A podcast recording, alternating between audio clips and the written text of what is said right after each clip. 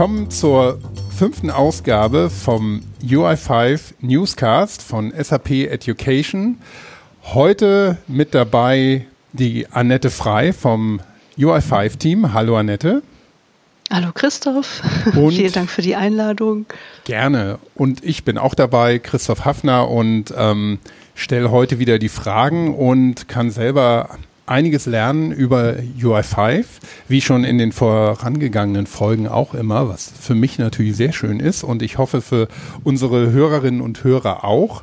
Und ja, ich habe es schon angedeutet, ähm, Annette, es geht um ähm, ein weiteres UI5-Thema natürlich und heute wollen wir über dein Fachgebiet sprechen, über Templates in UI5. Aber bevor wir damit anfangen, kannst du dich vielleicht unseren Hörerinnen und Hörern einfach mal kurz vorstellen, damit sie wissen, mit wem wir es heute zu tun haben. Ja, sehr gerne. Danke für die Einladung. Ähm, ich bin also seit 15 Jahren bei SAP schon ähm, und hatte verschiedene Rollen dabei inne. Die meisten davon waren im Business Warehouse Bereich und HANA Analytics. Und seit fast zwei Jahren bin ich als Entwicklerin jetzt im UI5 Team ähm, und dort betreue ich also zusammen mit meinem Team ähm, die meisten der Demo Apps, die im Demo Kit sind. Aber auch überhaupt arbeiten wir viel an dem Demo Kit, also zusammen besonders an Tutorials und Dokumentationen. Ähm, wir haben eben in meinem Team äh, ein, auch einen Lehrauftrag. Das heißt, ähm, wir wollen gerne, dass der Einstieg in UI5 erleichtert wird und dass man die Informationen, die man braucht, um zu starten und auch mit Spaß zu starten, dass man die möglichst leicht findet ähm, und dass man auch Fragen, Antworten auf seine Fragen bekommt. Ähm, aber natürlich äh, liegen uns auch die erfahreneren UI5-Entwickler am Leben, äh, am, am Herzen. Mhm. und ähm, ähm, da versuchen wir natürlich auch interessante neue Informationen, was kommt bald oder neue Best Practices, ähm, versuchen wir dann ähm, möglichst äh, bald äh, mitzuteilen, damit sich äh, ja auch die erfahrenen Entwickler äh, auf solche Sachen einstellen können, Hilfestellungen vielleicht bekommen, Tipps und so weiter. Ja, und das macht sehr viel Spaß. Mhm. Ja, das Demo-Kit ist ähm, mir auch jetzt in der Tat schon immer wieder mal begegnet, auch im äh, Zusammenhang in dem Podcast hier eben. Ähm, eine ganz wichtige Quelle, denke ich, für die ähm, UI5-Entwickler. Und wir sind dann ja im, im ähnlichen ähm, Bereich tätig, nämlich im ja, Wissensvermittlung und Lernen. Ähm, deshalb mache ich ja auch den Podcast. Und ähm, ja, wie schon angedeutet, das Thema ähm, ist heute UI5 Templates. Ähm, kannst du vielleicht kurz einmal einen Überblick geben, was sind UI5 Templates und wofür benutzt man die? Ja, gerne. Also wie gesagt, ähm, mein Team hat ja so ein bisschen einen Lehrauftrag und die Templates sollen eben Hilfestellung gerade beim Beginn äh, einer, ähm, ja, eines kleinen Projektes äh, leisten. Also im Prinzip kann man sich so ein Template vorstellen wie so eine leere App. Ähm, da sind die grundlegenden Sachen drin. die Ordnerstruktur ist schon stimmig, äh, eben nach den Best Practices aufgebaut. Ähm, das heißt, dass jede, jedes Coding, zum Beispiel JavaScript hat eine eigene Datei, die mit JS als Endung, äh, die JS als Endung hat. Ähm, die HTML-Seiten haben eben die HTML-Tags ähm, drin. Dann gibt's äh, Views und all das äh, ist eben in einer ordentlichen Struktur, die einigermaßen leicht verständlich ist, also auch für Anfänger leicht verständlich ist, ähm, ist also, mm, ja, und auch die grundlegendsten Einstellungen sind schon vorgenommen. Das heißt, jemand äh, kann sich ein Template nehmen und kann damit quasi anfangen, kann eigenen Content, eigene Inhalte, eigene Buttons sind es zum Beispiel oder Textfelder oder Listen oder einen kleinen Wizard sich bauen und so weiter. Und das ist alles im Demo-Kit beschrieben und da kann man dann quasi von dieser soliden Grund, äh, Grundlage kann man eben dann sich auf seine Inhalte konzentrieren und damit ja wollen wir halt den Einstieg erleichtern oder man ist auch schneller als äh, Programmierer. Ähm, ja, ähm, das, das ist mal die Intention. Jetzt hast du aber auch noch gefragt, ähm, was gibt es denn überhaupt für Templates? Mhm. Da haben wir drei verschiedene. Also einmal das Basic Template, das wirklich quasi eine leere Seite ist die man dann füllen kann. Dann gibt es aber auch noch das Worklist-Template. Da hat man dann eine Liste drin äh, als Grundlage eben wirklich nur, die man dann eben weiterentwickeln kann. Und man hat noch ein Template, das nennt sich Master Detail Template. Und das kann man eben für solche Drill-Down-Szenarios verwenden, wo man einmal eine Übersicht braucht und dann aber auch äh, abspringen will in Detailsichten zu einem bestimmten Item. Ähm, das sind jetzt sagen wir mal, so Grundszenarien, also die Templates oder die Apps, die dann da rauskommen, die sind immer noch leer sozusagen, aber ähm, sie haben halt so einen Grundcharakter dann schon, äh, je nachdem, was man halt braucht. Ähm, und so kann man dann eben schneller ähm, ja, Fortschritte machen oder eben als Einsteiger dann äh, einsteigen. Mhm. Du hast ähm, die Best Practice ähm, Sachen erwähnt. Was, ähm, was äh, verbirgt sich denn dahinter, beziehungsweise wie kommen die zustande?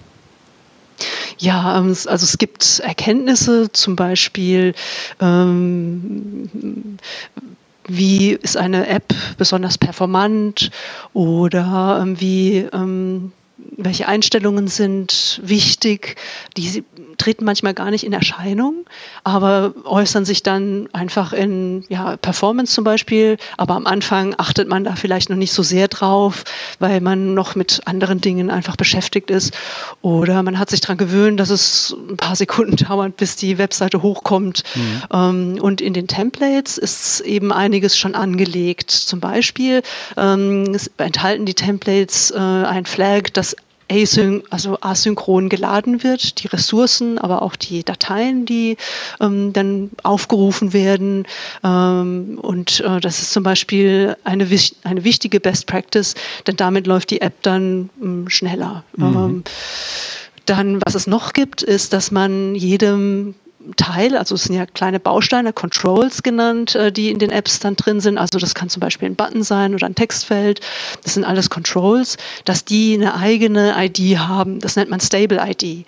Ähm, mit diesen Stable IDs mm, das macht das äh, Debugging der App viel einfacher. Also ich kann zum Beispiel mm, im Browser die Developer-Tools aufrufen und wenn ich jetzt ein Button zum Beispiel analysiere, warum zum Beispiel zeigt er meinen Text nicht an, ganz einfaches Beispiel, dann ähm, kann ich eben mit der Analyse ähm, auf den Button gehen und kann, kann mir den anschauen, was, ähm, was ist der Code, der da dahinter liegt und wer kann ihn auch debuggen, den Button. Und da finde ich den Button dann viel leichter, wenn er eine ID hat. Dann weiß ich nicht, äh, dann ist es nicht der Button äh, unterstrich 5, sondern dann ist zum Beispiel ein zusammengesetzter längerer Name.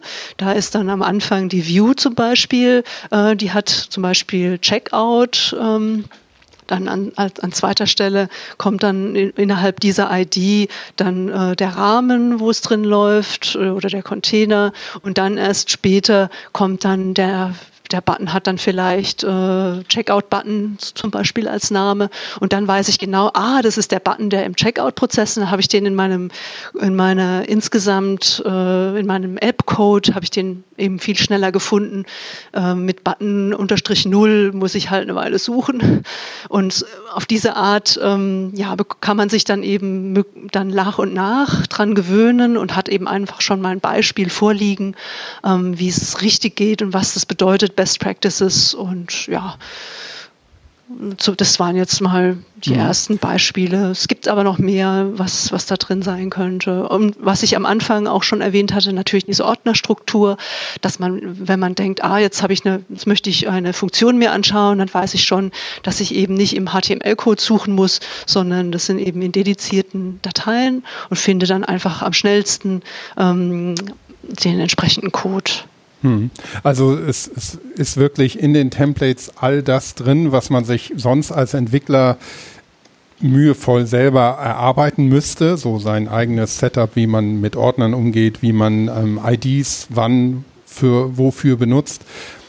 Die Arbeit wird einem äh, abgenommen und man kann sehr strukturiert und, und übersichtlich und eben ja nach einem nach einem äh, gut funktionierenden Prinzip anfangen mit der Entwicklung. Richtig, genau. Man kann natürlich, wenn man das vielleicht am Anfang noch nicht weiß, ähm, wird man es vielleicht erstmal nicht machen. Aber angenommen, man debuggt dann die, die App und da ist was Generiertes dabei, dann wird man früher oder später über diese ähm, Stable-IDs zum Beispiel drüber kommen und wird sich denken, oh, das ist ja jetzt viel besser zu finden. Warum hat mein eingebautes Control das nicht? Und so könnte man sich auch vorstellen, dass einfach durch, den, durch das Benutzen der, des Templates oder des Weiterbauens, dass man da auch wieder Erkenntnisse hat und dann einfach auf dem Weg auch schon wieder dazu lernt. Also man hat einfach quasi schon mal eine Grundlage und das, ich meine, die App ist immer noch leer und man kann auch viel falsch machen, aber eben um zu starten, hat man da eine ziemlich gesunde Basis. Mhm.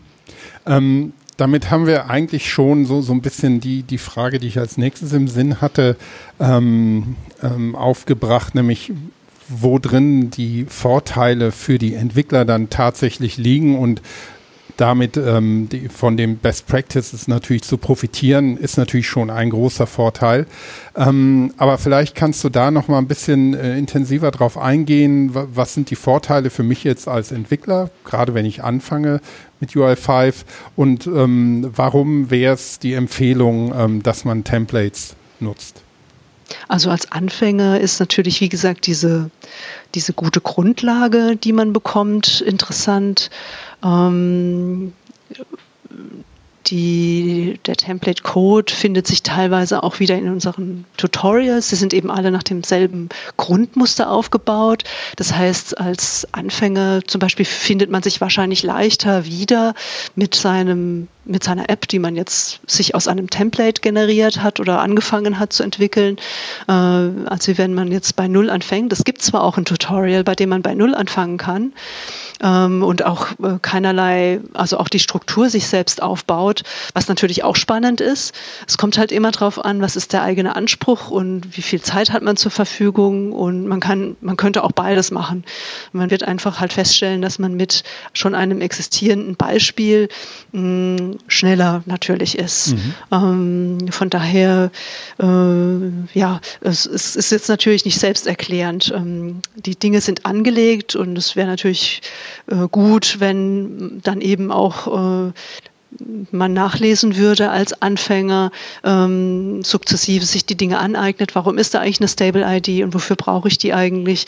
Ähm, aber ähm, ja, wie, wie ich schon äh, ausgeführt hatte, so ein bisschen, ähm, dass man eben im Debugging wahrscheinlich über einige Stellen kommt äh, und sich dann freut, mhm. dass eben da zum Beispiel eine ID, eine sprechende ID äh, vorzufinden ist in diesem ganzen. Es wird ja sehr viel Code auch generiert vom, äh, vom Browser. Ähm, und wenn man da dann den Durchblick hat und sagt, ah, da weiß ich, wo das ist, dann ist es natürlich viel einfacher als, ja, wenn man dann raten muss, ähm, Ah, mir fällt noch ein Beispiel ein. Mhm. Ähm, du hattest eigentlich auch äh, danach gefragt, wie ruft man denn die Templates auf? Mhm. Und ich glaube, da bin ich jetzt noch gar nicht drauf eingegangen. Ähm, wir, es gibt verschiedene Arten, wie man die Templates sich holen kann. Also einmal sind sie in die Web-IDE eingebettet. Da gibt es auch äh, eine Trial-Version äh, für externe Leute, ähm, die sich da registrieren können. Und dort gibt es einen, ja, so eine Art Wizard, wie man dann mit Klick auf innerhalb von diesem, es ist so ein Workspace, in dem man dann drin ist. Ähm, und da kann man auf, den, auf dieses Workspace, das ist der oberste Knoten, in, das wird dann später so eine Art Ordnerstruktur, wo alle Apps dann drin enthalten sind. Wenn man da einen rechten Mausklick drauf macht und sagt äh, New und dann kann man sagen Create from Template, Pro Create Project from Template und dann ähm, kann man, startet ein kleiner Wizard und damit kann man dann Apps aufrufen. Und da kann man eben auch schon Voreinstellungen vornehmen. Ähm, und das ist auch, hilft einem dann auch wieder, ähm, die grundlegenden, also dem, der App einen Namen zu geben. Und man muss also nicht äh, in, im Code rumsuchen, sondern man, es ist eine komfortable Art. Äh, man weiß genau, hier gebe ich jetzt den Titel ein, äh, weil das eben wie ein Wizard aufgebaut ist. Und dann kann man das auch austesten mit, äh, indem man es als entweder als Standalone laufen lässt oder in, einer FL, in einem FLP-Szenario, äh, in einem Fiori Launchpad-Szenario, wo man es dann als Kachel aufrufen kann. Also da hat man in der Web-IDE schöne Möglichkeiten, wie man sich das später vorstellen kann. Da kann man auch mal vielleicht schnell so eine Art äh, Prototyp sich zusammenklicken und ähm, ja, dann vielleicht die, die allergrundlegendsten Sachen dann mit einem Team, ähm, dass das sich vielleicht eine App wünscht, äh, ausprobieren kann. Mm, und ähm, ja, also das wären recht komfortable Möglich Möglichkeiten mit der Web-IDE. Dann gibt es ähm, aber auch auf GitHub kann man jedes Template runterladen sich oder klonen ähm, und kann dann selbst den Code äh, sich in sein Repository holen und den dann da eben in den entsprechenden Dateien dann die ähm, App, den App-Name eingeben, eine Description und was man halt sonst noch braucht. Ähm, das ja, kann man dann bei sich lokal machen.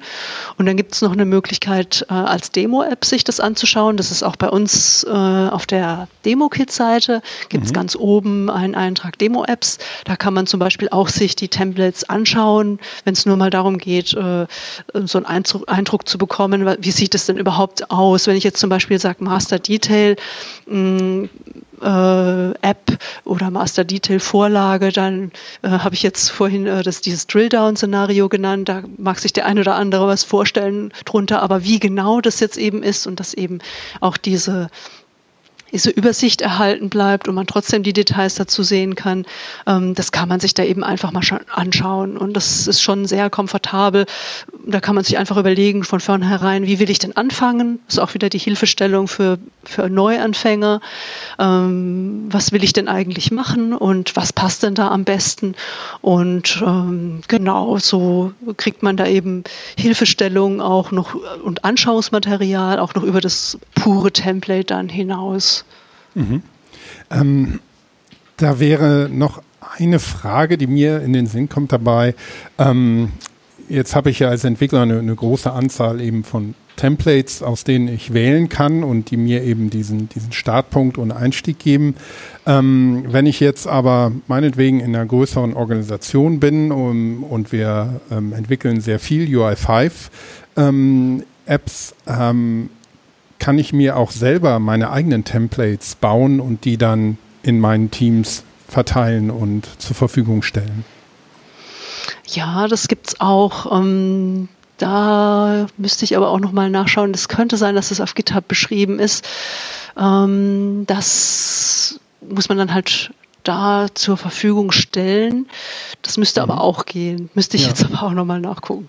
Ja, ja, das können wir dann auch nochmal in den Show Notes nachher ähm, verlinken. Gut. Ähm, gut, jetzt haben wir ähm, ja im, im Wesentlichen einmal gehört, was, was sind überhaupt UI5-Templates, worin liegen die, die Vorteile für Entwickler, warum sollte man Templates benutzen oder wozu kann man sie benutzen und wie kann man sie benutzen. Ähm, jetzt ähm, gibt es aber auch relativ neue, aktuelle Konzepte in zum Beispiel ähm, Fiori als dem Designkonzept für ähm, SAP-Anwendungen, die auf UI5 ähm, basieren.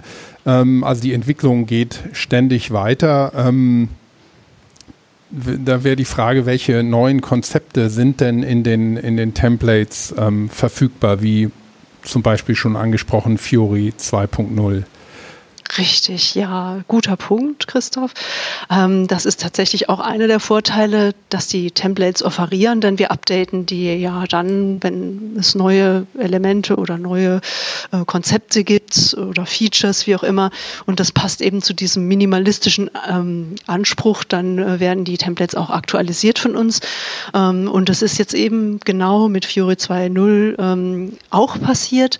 Und wir haben also die, dieses Maß Master Detail Template umgebaut, dass es jetzt eben Fiori 2.0 konform ist. Da haben wir nämlich jetzt das sogenannte Flexible Column Layout eingebaut.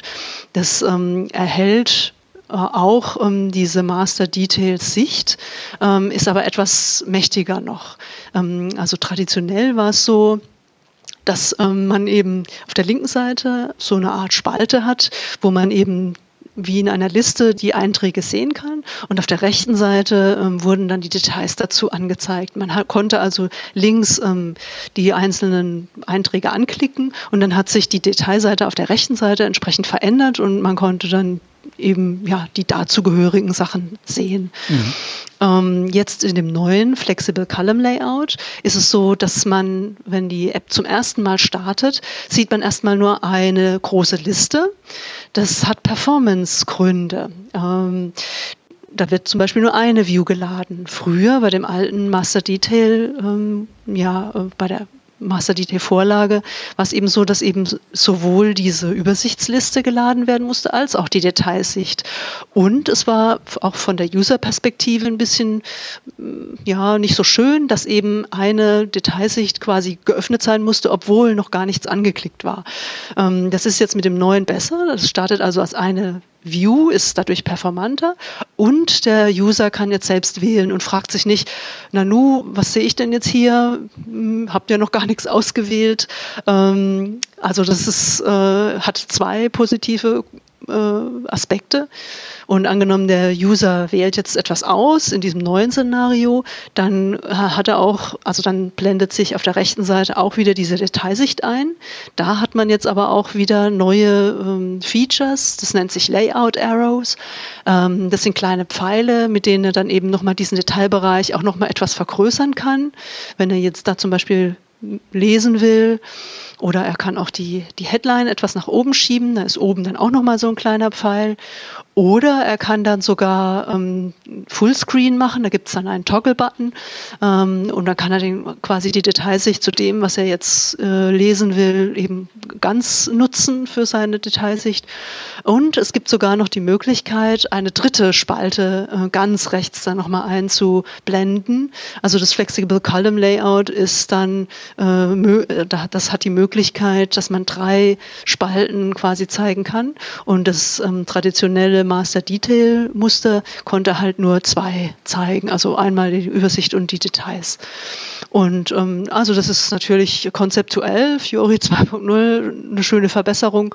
Und jetzt hat man natürlich auch den leichten Zugang über die Templates zu so einer ja recht mächtigen Möglichkeit und kann die dann natürlich noch weiterentwickeln. Da könnte man zum Beispiel sagen, ach toll, in dem Template, da habe ich jetzt per Default nur zwei Spalten und ich lese jetzt mal nach bei diesem Flexible Column Layout, wie ich jetzt die dritte Spalte noch dazu bekomme. Das passt genau zu meinem Szenario und da ähm, kommt dann wieder der Aspekt des ähm, ja, mit Spaß Programmierens äh, dazu, den wir hoffen, äh, immer unterstützen zu können, dass man einfach quasi schon mal was, so ein kleines, äh, so ein Vorschuss gibt und dann kann man darauf aufbauen und ähm, hat natürlich dann wahrscheinlich, höchstwahrscheinlich auch ein schönes Ergebnis dann. Mhm. Ähm, würdest du denn sagen, gerade wenn, wenn die ja, Technologien entwickeln sich immer weiter und ähm, Web-UI-Programmierung, denke ich, gewinnt auch immer noch an, an Bedeutung. Ähm, gerade auch wenn man, wenn man ähm, ja, responsive ähm, Design macht und ähm, für verschiedene Screengrößen, Geräte ähm, ähm, ja, mobile Applikationen bereitstellen will und jetzt nicht nativ programmiert, also wie zum Beispiel für iOS oder Android.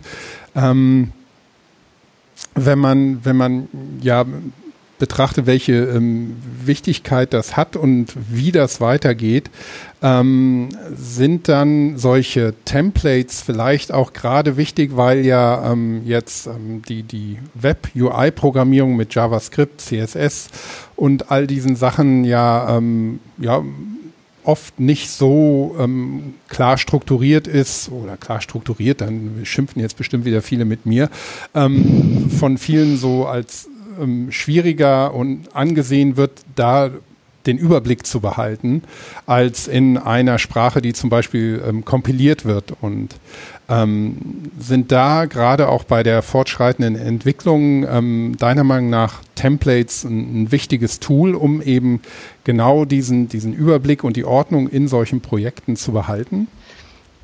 Ähm, ja, Christoph, du hast recht. Also es ist allerdings etwas anders, ähm, denn ja, es keine Kompilierung, aber es funktioniert natürlich in JavaScript und HTML vieles, was vielleicht unordentlich ist, sage ich mal. Also man kann zum Beispiel JavaScript in HTML einbetten, aber das ist eben keine gute Praxis, weil man damit äh, eine Vermischung der der Code-Eigenschaften äh, hat. Mhm. Ähm, das heißt, äh, mit den Templates bekommt man ja diese klare Ordnerstruktur und auch diese Aufteilung der, des verschiedenen Codes in verschiedene Dateien. Ähm, als Beispiel gegeben. Und ähm, ja, es, wahrscheinlich fühlt man sich dann sowieso schon angehalten, diese Ordnung beizubehalten. Äh, und natürlich ist es auch, ähm, wie du auch äh, angedeutet hast, mit dem Debuggen ist es dann leichter, ähm, äh, ja, entsprechende Stellen zu finden, wo es halt mal hakt. Äh, das findet man natürlich auch wieder leichter, wenn der Code aufgeräumt ist und wenn Klarheit herrscht. Ähm, und da ist man halt bei JavaScript äh, und HTML Fall ähm, mehr, sagen wir mal, selbst dazu angehalten, denn wie gesagt, es läuft auch, ähm, wenn es inline ist, aber es ist halt, es hat halt Nachteile und daher hat man eben ein ordentliches Beispiel mit diesen Templates, ähm, wie man es machen sollte und ja, hoffentlich, ähm, ja, ich denke, das wird, leuchtet aber schon dann auch ein und äh, es sei denn, man hat sich jetzt schon falsch angewöhnt sozusagen mhm. oder hat andere Gründe, aus denen man es besser findet. Ähm, ähm, ja, hat man eben da jetzt ein Beispiel, wo, ähm, wo es aufgeteilt ist und ordentlich ist. Mhm. Und ja, kann ja. man dann mal ausprobieren. Ähm, nur das nur als kleiner Exkurs. Ähm, vielleicht ähm, noch außer Fiori 2.0, das wir jetzt angesprochen haben, ähm, gibt es noch weitere neue Konzepte, die ja mit den, den Templates ja, einem das Leben als Entwickler äh, erleichtern können. Ja, gibt's. Und zwar, ähm, es gibt noch ein weiteres Worklist-Template und das ist optimiert für OData Version 4. Und mit OData Version 4 ähm, sind große, ja, auch konzeptuelle Veränderungen einhergegangen. Also ähm, zum Beispiel im Vergleich zu OData Version 2 ähm, wurden dann schon recht tiefgreifende Änderungen umgesetzt. Also die URL zum Beispiel äh, verhält sich anders und ist auch anders aufgebaut als in Version 2. Ähm, dann die Batch-Verarbeitung hat sich geändert. Ähm, das nur mal ganz, es gibt andere Variablen, ähm, die man nutzen kann. Ähm, also man kann sich zum Beispiel dieses Worklist-Template optimiert für OData Version 4 holen und kann dann quasi da eben auch wieder auf so einer guten Basis quasi aufbauen mm, da kann man dann zum Beispiel auch finden, dass im Manifest die OData-Version drinsteht. Ähm, dann kann man sehen, äh, kann auch zusätzlich nachlesen, ähm, wie die Batch-Prozessierung läuft. Ah, und überhaupt, was auch sehr komfortabel ist, wenn man über die Web-IDE sich dieses Template holt. Da kann man nämlich schon die Batch-Verarbeitung dann in dem Wizard schon quasi einstellen. Da gibt es dann zwei Auswahlen in dem Wizard, wo man wählen kann, entweder Auto oder Direct. Ähm, und da kann man jeweils eben bei Auto werden die Requests, die an den Server geschickt werden, gruppiert. Und bei Direct wird eben pro Request, die werden direkt eben rausgeschickt gleich, ohne eine Gruppierung an den Server. Und, und das ist halt ähm, schon, da wird man, wie man wie als wenn man so an die Hand genommen würde und so ein bisschen durchgeführt würde, hat man hier eben einfach, braucht man keine Angst zu haben und kriegt, äh, kann sich in das Thema einführen lassen und dann nebenher noch ein bisschen äh, nachlesen lesen. Ähm, ja, also kann man eben auch zu diesem äh, ja, OData Version 4 Thema äh, sich äh, dran trauen, sage ich mal. Mhm. Ja, zum Thema OData würde ich auch nochmal an der Stelle auf unsere Folge Nummer 2 von diesem Podcast verweisen, ähm, wo es um Data Binding ging und OData auch ein wichtiges Thema war.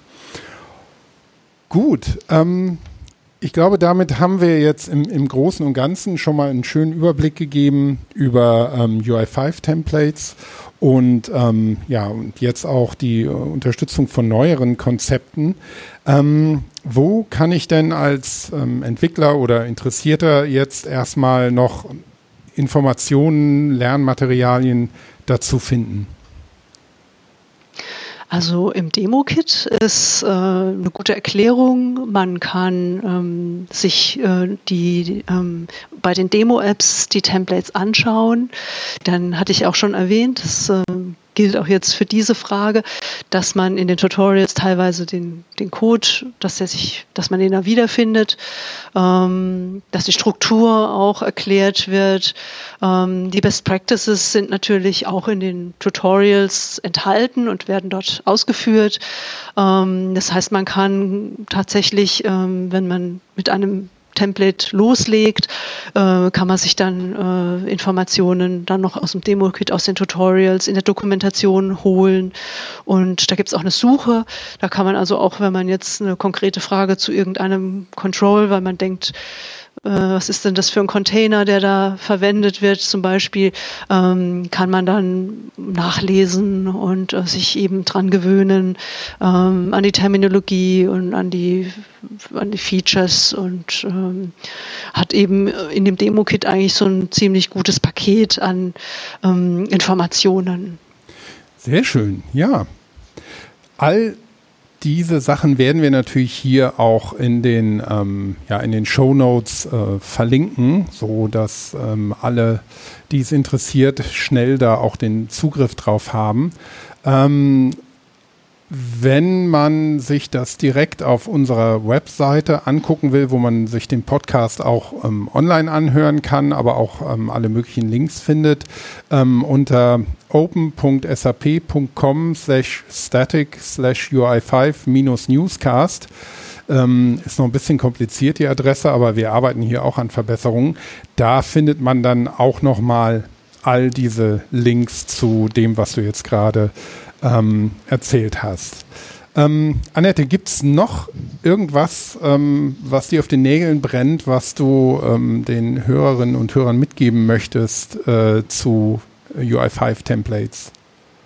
Ja, vielleicht noch eins, denn ähm, in der Fiori 2.0, äh, in den Guidelines kann man sehr gut nachlesen, einfach auch nochmal, warum sind diese Muster so aufgebaut und was, für was sind, also Worklist und Master Detail, was steht dahinter? Also ich hatte es schon erklärt, dieses Drill-Down-Szenario, aber es kann ja sein, dass man äh, noch einfach noch ein bisschen mehr nachlesen will, ähm, wie benutzt man die und was sind die Konzepte eigentlich dahinter und wie sieht es aus? Da kann man auch nochmal Screenshots sehen und ähm, eben einfach auch nochmal sich schlau machen zu den Konzepten. Das kann ich auch noch empfehlen. Das ist auch sehr, macht auch Spaß, da drin zu lesen. Mhm. Ähm, das können wir bestimmt auch verlinken irgendwie, ne? Gut. Bestimmt. Ja. Ähm, ja, ich würde sagen, damit können wir Deckel drauf machen. Ähm, ich habe heute einiges über Templates gelernt und ich hoffe, unsere Hörerinnen und Hörer auch. Und ähm, wie immer möchte ich mich an der Stelle auch nochmal bedanken bei den Kollegen von Open SAP, unserem ja, ähm, SAP MOOC-Angebot, ähm, wo es sich auch auf jeden Fall lohnt, mal reinzuschauen.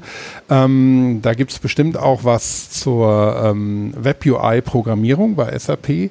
Und ähm, ja, die Kollegen sind so nett und ähm, lassen uns unseren Podcast äh, auf ihrem Server hosten. Und man findet ihn natürlich auch ähm, ja, in, auf allen verdächtigen äh, Plätzen wie ähm, auf Apple iTunes und über diverse äh, Podcast-Suchmaschinen. Und ähm, wir sind natürlich auch immer sehr erfreut, wenn wir ähm, ein Rating oder ein Kommentar auf iTunes von euch bekommen und ähm, arbeiten auch weiterhin daran, einen Feedback-Kanal zu etablieren. Ähm, eine Kommentarfunktion gibt es auf der Webseite im Moment leider noch nicht, aber wie gesagt, wir wollen da weiter dran arbeiten.